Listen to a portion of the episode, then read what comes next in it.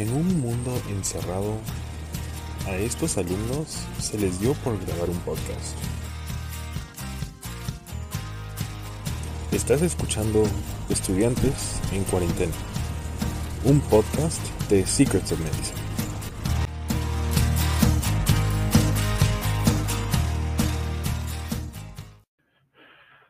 Bienvenidos otra vez. eh, bueno, eh, después de estar este tomando unos descansos por dos semanas y estar este, en parciales, exámenes y exposiciones, ya regresamos. Eh, hoy día yo voy a estar este, haciendo este podcast solo.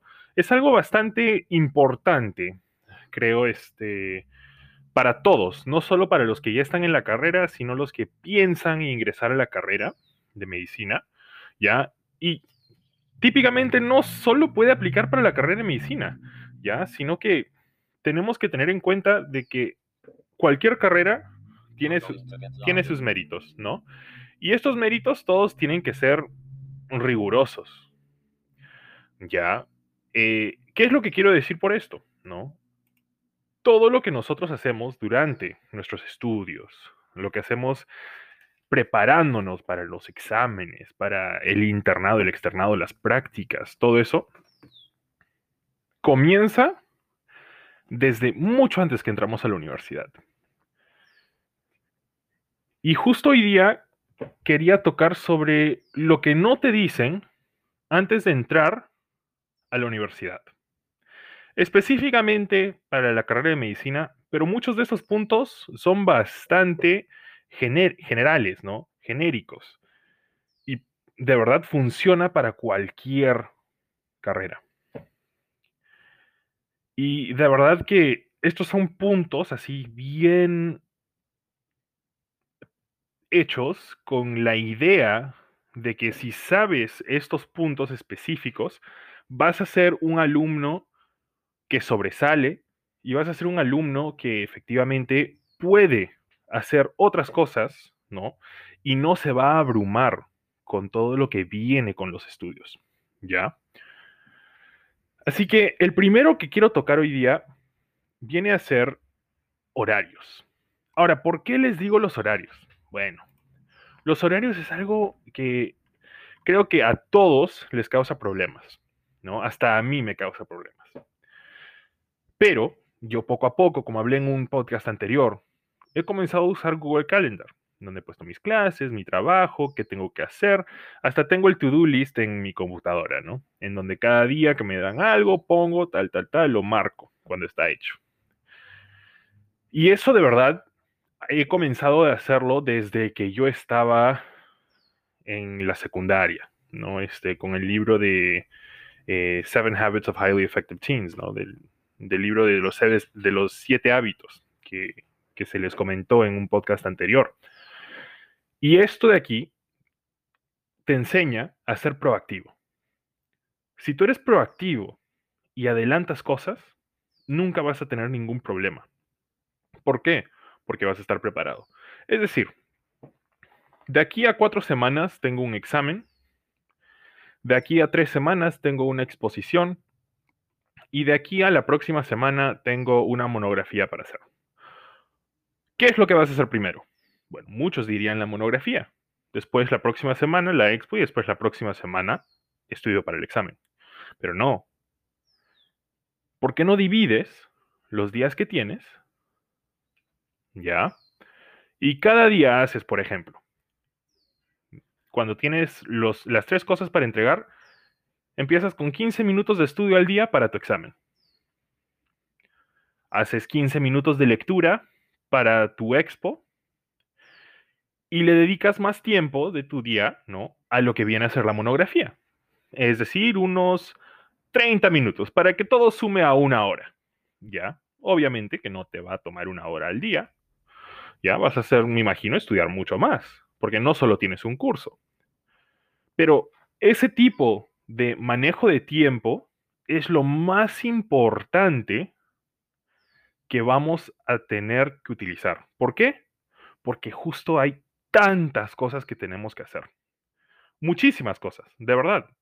Si yo les, si yo les pondría ahorita lo que viene a ser mi horario y, y todo eso, Yo mismo me abrumaría, pero como sé cómo funciona, ¿no? Y todo eso, no tanto. Ahora,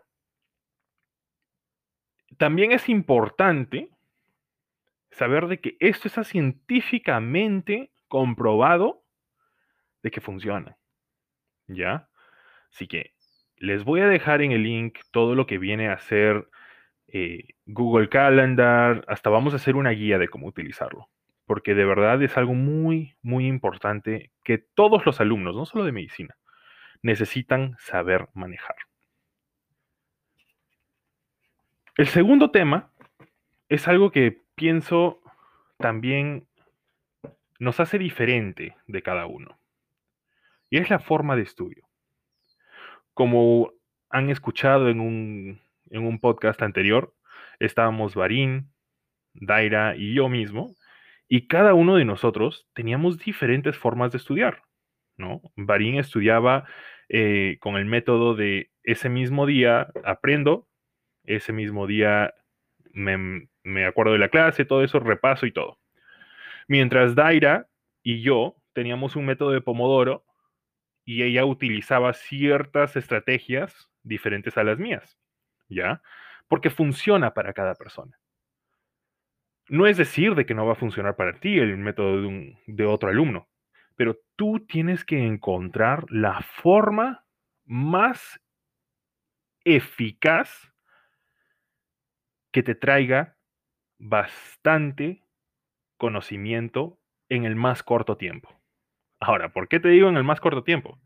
Porque hay un montón de cosas que tienes que hacer.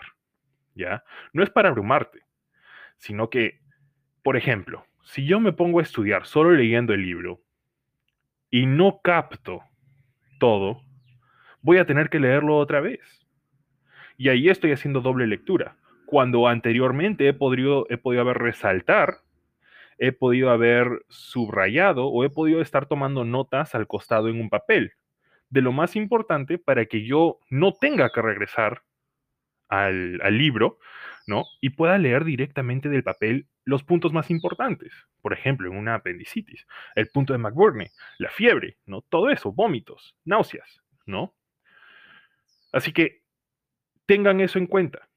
Tú, yo, cualquier otro alumno va a estudiar muy diferente porque funciona para ellos. El tercer punto ya es que este es específicamente para medicina, ya, o para ciencias de la salud, como quieran decirlo. No siempre es como nosotros pensamos que va a ser. Por ejemplo, yo, yo sí les cuento cuando ingresé ¿no? este, a Medicina 1, que viene a ser este, semiología y todo eso, cuando tenemos nuestra, nuestro primer contacto con las historias clínicas y los pacientes de verdad que yo pensé entrando, ah, esto va a ser fácil, es solo ver los signos, los síntomas y todo eso. Pero es mucho más que eso. Un paciente así nomás no te va a hablar. Un paciente así nomás no, no, te, va, no te va a decir todo de su vida. No, no, nada. Un paciente tiene que sentirse que puede conversar contigo tienes que tú crear una relación médico-paciente durante ese corto tiempo que tienes con el paciente al frente tuyo. A veces puede ser una hora, a veces más, pero en muchos casos puede ser mucho menos. Por lo cual no piensen que es como Grey's Anatomy, como The Good Doctor, ¿no? Como House. No, no, no. Vas a tener que tú ser el investigador. Eso es eso es lo que enamora de la medicina.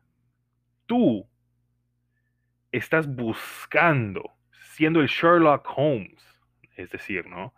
Estás viendo qué está pasando con esta poca información que te dice. Y poco a poco, mientras que vas teniendo esta relación médico-paciente, vas a tener más información. Y con esta información adicional, vas a poder decidir, señora, señor, vamos a tener que ir a, tal porque tenemos que hacer una resonancia, tenemos que hacer un ataque, le tenemos que hacer prueba de sangre, necesitamos un cultivo de orina, tal, tal, tal, ¿no? Es decir, tenemos más información. Piensa, como dicen, outside the box, fuera de la caja, para que puedas llegar a, tu diagnóstico. También es muy importante saber de que un paciente puede venir con síntomas y puedes decir, por ejemplo, tiene dolor abdominal enfocado en el punto McBurney, apendicitis, fijo, y te enteras de que tú tuvo una cirugía, ¿no? Y le quitaron el apéndice hace 20 años. Y tú quedas como que, oh, ¿what? Pero tiene el dolor ahí, tiene tal. A ver, ¿qué más puede ser? ¿No? Y esa es la cosa. El otro punto que también es bastante importante y que creo que yo recién con, con todo esto de la pandemia he podido yo comenzar a hacerlo es darte tu propio tiempo. No todo es estudio, no todo es estar en clases, no todo es estar pegado a un libro o tomando notas o hablando con pacientes, hablando con, con tus docentes, todo eso. No. Eso debe ser parte de tu día. Tú como persona necesitas buscar algo aparte, como un hobby, de lo que tú seas muy apasionado. Por ejemplo, a mí me gusta bastante jugar juegos en línea. Yo juego RuneScape, ¿no? Y es un juego así que lo he estado jugando, uff, años, de años, de años, ¿ya? Pero recién me he dado cuenta que puedo utilizarlo para poder darme a mí un, un tiempo adicional de mí mismo en donde no, no pienso en qué es lo que tengo que hacer para mañana, qué es lo que tenía que hacer hoy día, qué es lo que pasó hoy día en la simulación, qué es lo que va a pasar mañana en la simulación, ¿ya? Es mi tiempo. Y es algo muy importante porque si tú no tienes tu propio tiempo, vas a terminar con el síndrome de burnout. Y eso es algo que no queremos, porque es algo terrible. ¿Ya? Ahora, no tiene que ser que juegues juegos. Puedes estar con tu familia, puedes estar con tus amigos, ¿no? Por una llamada de Zoom. Acuérdense, estamos en pandemia. Pero nosotros necesitamos un tiempo cada día para poder estar relajados. Esto nos trae a otro punto. Les menciono estar relajados. No se sobrecarguen con actividades. Eso es lo peor que pueden hacer. Van a terminar abrumados, van a terminar con tantas cosas, ¿no? En el mismo plato y van a tener que estar viendo cómo es que van a balancearlo. Y no van a poder tener tiempo para ustedes mismos. Ahora, si sacrifican algo de dormir de repente, ¿no? Pero tampoco es recomendado. Uno tiene que dormir lo necesario. Porque si no, acuérdense, el no dormir no te vas a poder concentrar en clases. Lo que sí he visto bastante durante esta pandemia es que bastantes han entrado al, al campo laboral, sea que están en casa, trabajando eh, work from home, ¿no? O que están haciendo así emprendimientos o lo que sea. Genial. ¿Te gusta? Sigue haciéndolo. Es tu tiempo para poder desfogar todo esto y no estás enfocado en lo que viene a ser la lectura. Yo trabajo desde hace un año y medio siendo intérprete y después de esos tres meses que comencé me pusieron como intérprete médico. A mí me encanta ¿no? Es un trabajo así que de verdad ha llenado un vacío que eran las prácticas hospitalarias y yo por teléfono, a veces por video, puedo efectivamente ver estos casos con los pacientes y los doctores ahí. Y como el doctor me dice qué decir, yo actúo como el doctor. ¿No? Y también actúo como el paciente.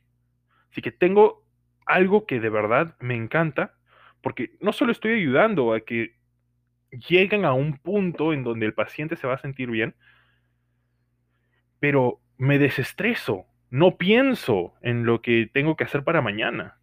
No, miento.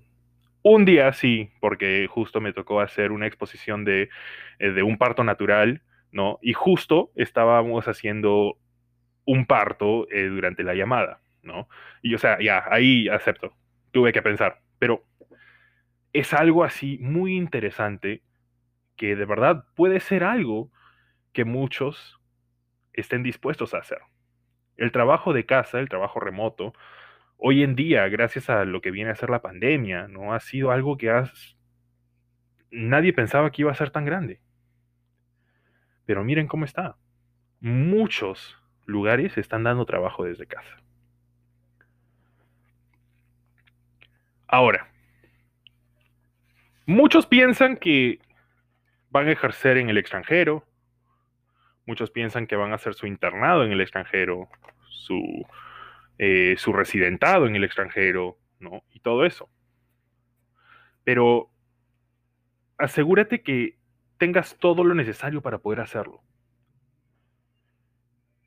Es decir, para poder realizar tus estudios en Estados Unidos, ya, o sea, convalidar, hacer tu internado allá, tu residentado y todo, tienes que tener los USMLE Steps, ¿ya? El Step 1, el Step 2 y el Step 3, hechos. Ahora, el más difícil obviamente es el Step 1, porque son todas las básicas juntas, ¿ya? Pero, acuérdate de que tienes que estar preparándote desde el día 1, no solo atendiendo a tus clases, pero también haciendo estos simulacros de examen, leyendo el USMLE, ¿no? Todo eso por Kaplan, que es este, eh, el que lo publica, ¿no? Es muy importante. Si tú piensas dar el MIR, prepárate para el MIR. Puede ser con el, con el mismo MIR, con el programa del MIR, o puede ser con CTO. Pero desde el comienzo, prepárate. Porque después al final no vas a querer estar sentado ocho horas de tu día, ¿ya? Antes de dar, dos, dos meses, tres meses antes de dar el examen, ¿no? Durante tu internado, cuando podrías estar tú viendo las historias clínicas de los pacientes, podrías estar eh, analizando qué es lo que has podido hacer mejor y todo eso, y estar esas ocho horas por día haciendo simulacros de examen, que los has podido hacer anteriormente, revisando preguntas de, exámenes previos y todo eso. Así que organízate bien para que puedas prepararte desde el comienzo para estos exámenes tan importantes. ¿Ya? Otro tema también que viene a ser algo medio tabú, creo, ¿no? Eh, es el tema de pedir ayuda. Ahora, ¿por qué les digo esto? Porque hay muchos que deciden no pedir ayuda porque dicen, ah, no, van a pensar que soy muy débil, que no, la competencia, ¿no? No, no, no, no, no. Si tú pides ayuda, es porque eres fuerte. Estás pidiéndole a alguien que sabe que te lo explique. ¿Y qué es lo mejor que puede salir de esa situación? Que ahora lo vas a saber igual que esa persona y si te pones a repasarlo un poco más, de repente mejor que esa persona. Y juntos van a poder crecer ese conocimiento porque le dices, por ejemplo, ¿no? Eh, fármacos. Comenzamos con los antihipertensivos, ¿ya? Por ejemplo, estamos hablando de los YECAS, ¿ya? Em, los YECAS vienen a ser eh, unos inhibidores, ¿no? Y sobre esto, tal, tal, tal, y yo pienso que el mejor es el captopril y tal, y no. Y después, ah, mira, pero este artículo dice que el enalapril dura este, tantas horas y comparado con el captopril que dura 8 y tal, y, y todo eso, ¿no? Ah, sí, pero mira, aquí en el manejo tal, el paciente puede, sí, pero también se puede determinar, ¿no? Este, terminar olvidando de tomar su medicamento cada ocho horas, por eso es mejor tomar solo uno, solo dos al día, y todo eso, ¿no? Y sí, todo eso es factible, pero de tú pedir ayuda, salió una conversación en donde los dos han ganado conocimiento. ¿Por qué? Porque tú sabes de repente el más eficaz para usar. Pero ahora él también sabe que, ah, de repente le voy a tener que dar eh, captopril a este paciente porque X razón. Lo que me trae justo al próximo punto. No sé si a ustedes, pero a mí siempre me dicen, ¿y qué quieres ser? ¿En qué te quieres especializar? ¿Ya sabes en qué te quieres especializar? Les digo, no. A veces digo, no, pediatría. Cardiopediatría. A veces digo, sí. Y no, no le meto más relleno. Pero eso está bien no tienes la... No, tú no tienes que saber cuál es la razón que estás estudiando medicina. Me refiero a eso con que tú no necesitas saber lo que viene a ser tu especialidad. Recién estás estudiando. Quién sabe, de aquí al próximo año sale una nueva especialidad y te encanta. ¿No? Una especialidad X que ni siquiera sabemos que existe todavía y te encanta. ¿Y sabes qué? La están dando en Alemania. Te vas a Alemania y te pones a estudiar en Alemania. Haces tu residentado para eso, ¿no? Y sales como eso. Regresas a tu país o te quedas en Alemania lo que quieras. Pero no tienes que saber cuál va a ser. Por ejemplo, yo al comienzo quería ser neurocirujano. Pero pasaron los años, yo este, trabajé en Estados Unidos con, con niños en un daycare y ahí cambió mi pensamiento completamente, ¿no? Pucha, quiero ser pediatra. Y de ahí me, me, empezó a, me empezó a encantar la cardiología. Aunque jalé el examen de cardio, pero me encanta la cardiología. Pero no significa que yo voy a terminar hacerlo, haciéndolo, ¿no? ¿Por qué? Porque de aquí a mañana, de repente, empiezas a estudiar un tema y te encanta. O empiezas a rotar en una, eh, en tu externado, en tu internado, por cierta especialidad. O vas a, una, a un simposio, ¿no? A una, eh, a una presentación de un X doctor el primero que ha hecho tal, y te encanta. Todo eso influye en nuestras decisiones. Por lo cual es muy importante saber de que no tienes que saber o no tienes que estar preciso con lo que tú vas a querer hacer. ¿Ya? Ahora, sí, les digo, yo entré con que quiero ser neurocirujano, quiero ser neurocirujano, ahora quiero ser pediatra, quiero ser pediatra, cardio, cardio, ¿no? Eso te cierra los ojos a las otras especialidades. Y tienes una visión de túnel, con lo que está al final siendo lo que tú has escogido. Pero, ah, mira, por aquí pasó psiquiatría. Por tu otro costado, pasó neumología, pasó nefro, pasó gastro, y no le diste nada de importancia. Pero si hubieras abierto los ojos un poco más, ¿qué sería? ¿Crees que te hubiera gustado mucho más? Puede ser. Puede ser.